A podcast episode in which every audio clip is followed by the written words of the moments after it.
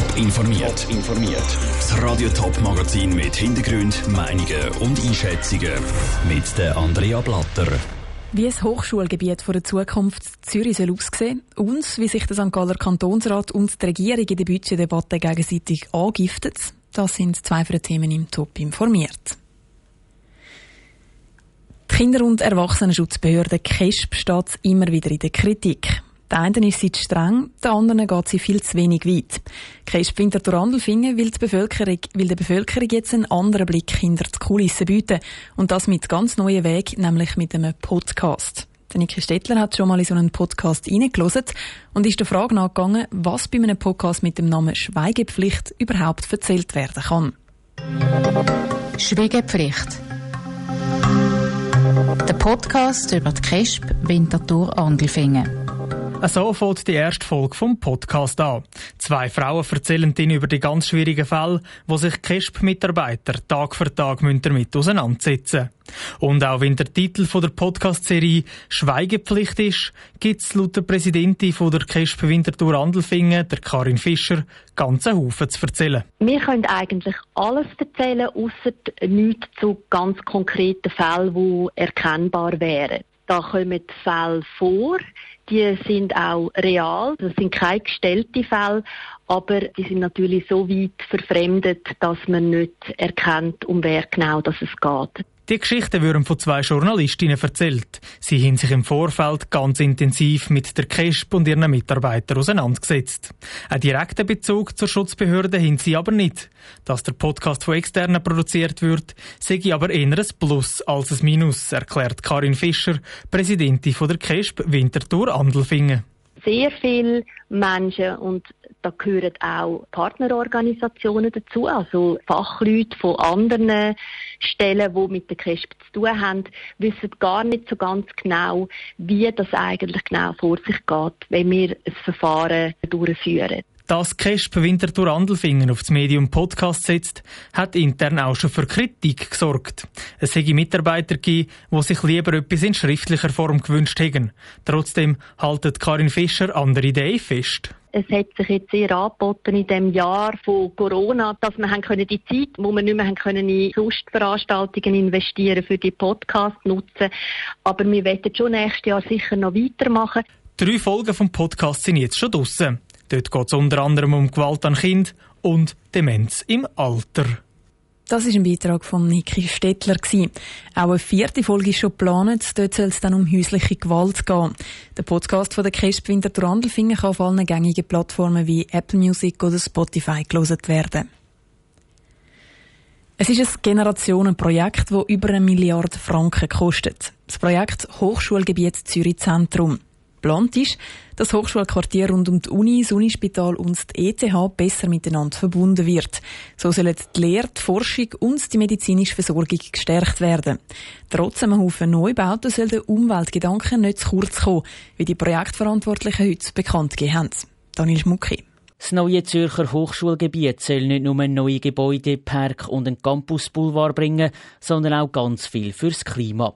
Weil vor allem in der Stadt, wo es viele hohe Häuser auf engem Raum hat, kann die heiße Luft nur schlecht abziehen. So bleibt es vor allem im Hochsommer meistens glühend heiß in der Stadt.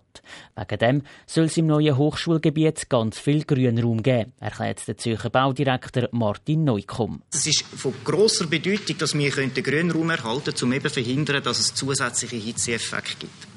Bäume haben im Bereich Anpassung an Klimawandel ganz eine wichtige Funktion, weil einerseits spendet Bäume Schatten Bäume verdunstet aber auch Wasser und das ist fast der wichtigere Teil. Und beim Verdunsten vom Wasser wird Wärme entzogen und durch das abgekühlt. Genau darum werden nicht nur viele neue Bäume gesetzt. Beim neuen Campus vom Unispital wird sogar die Fassade bepflanzt. Das alles soll dafür sorgen, dass es in der Stadt Zürich und speziell im Hochschulgebiet nicht zu heiß wird. Damit sich die Studenten, die Anwohner und der Rest der Zürcher wohlfühlen im Hochschulgebiet, wollen die Projektverantwortlichen vor allem auch beim Verkehr ansitzen. Sie rechnen nämlich damit, dass es früher oder später 13 Prozent mehr Verkehr gibt, sagt der Stadtrat Richard Wolf. Wir müssen den Raum so gestalten, dass er eben den Mehrverkehr auch gut kann bewältigen kann. Das heißt, wir wollen nicht mehr Autoverkehr dort haben. Was wir aber darauf setzen, ist der ÖV Und was wir auch darauf setzen, ist auf mehr Raum für die Fußgängerinnen und Fußgänger und mehr Raum für die Velofahrer. Das heisst, die Parkplätze zwischen Remi und Gloriastrasse werden aufgehoben. Dazu sollen beide Strassen zu Tempo-30-Zonen umfunktioniert werden. Die Pläne für ein Minimetro, wo auch im Raum gestanden ist, haben die Verantwortlichen mittlerweile wieder begraben. Für das, was die Minimetro bringen würde, sagen sie viel zu teuer. Das ist ein Beitrag von Daniel Schmucki. Bis das Zürcher Hochschulprojekt abgeschlossen ist, geht es noch Jahrzehnte. Der neue Campus von der Uni und das Forum vom Unispital, die sollen aber immerhin schon in acht Jahren eröffnet werden. Visualisierungen davon, wie das Hochschulgebiet in ein paar Jahren aussehen soll, gibt es auf toponline.ch. Der Kanton St. Gallen steht vor einer schwierigen finanziellen Zukunft. Das nächste Jahr budgetiert der Regierungsrat ein Minus von 250 Millionen Franken. Das gibt auch in der November-Session vom Kantonsrat viel zu reden. Allein die Eintrittsdebatte ist über eine Stunde gegangen. Der Ruth Schmenzi war dabei und fasst die wichtigsten Worte zusammen. Der Kantonsrat hat im Februar eine Steuersenkung von 5% beschlossen. Der Regierungsrat hat die aber im Budget 2021 nicht berücksichtigt. Das, weil noch nicht klar ist, wie viel das Corona-Krise kosten wird. Aber auch, weil es auch ohne Steuersenkung schon jetzt ein Defizit von einer Viertelmilliarde Franken gibt. Gerade SVP kritisiert das scharf. Im Gegensatz zu der CVP. Für Yvonne Sutter liegt das Problem an einem anderen Ort. Aus ihrer Sicht hat die Regierung zu wenig gemacht, um Geld zu sparen. Weder werden Sofortmaßnahmen präsentiert, um den argen finanziellen Schieflage zu begegnen, noch wird aufgezeigt, wie die Regierung weiter vorzugehen gedenkt. Die Regierung aber präsentiert über weite Strecken ein Guro-Normalbudget, und hofft, dass sich die Finanzen dann schon einrenken. Das, bevor das Eigenkapital vom Kanton komplett aufgebraucht ist. Auch von der linken Ratsseite gibt es viel Kritik. Das grosse Minus sei kein Problem von der Corona-Krise, erklärt Guido Etterlin von der SP. Die wesentlichen Ursachen, die zu diesem vermutlich noch nie dagewesenen Defizit geführt haben, sind hausgemacht. Nur ein Drittel dieses Defizits sind auf Einnahmenausfälle aus der Corona-Krise zurückzuführen. Die Regierung hätte darum aus seiner Sicht schon früher müssen anfangen, besser haushalten. Anders sieht das für die Grünen aus. Sie warnen davor, dass der Kanton noch mehr spare. Für den zuständigen Regierungsrat Mark Mechler sind die Worte zum Budget nicht immer so verständlich gewesen.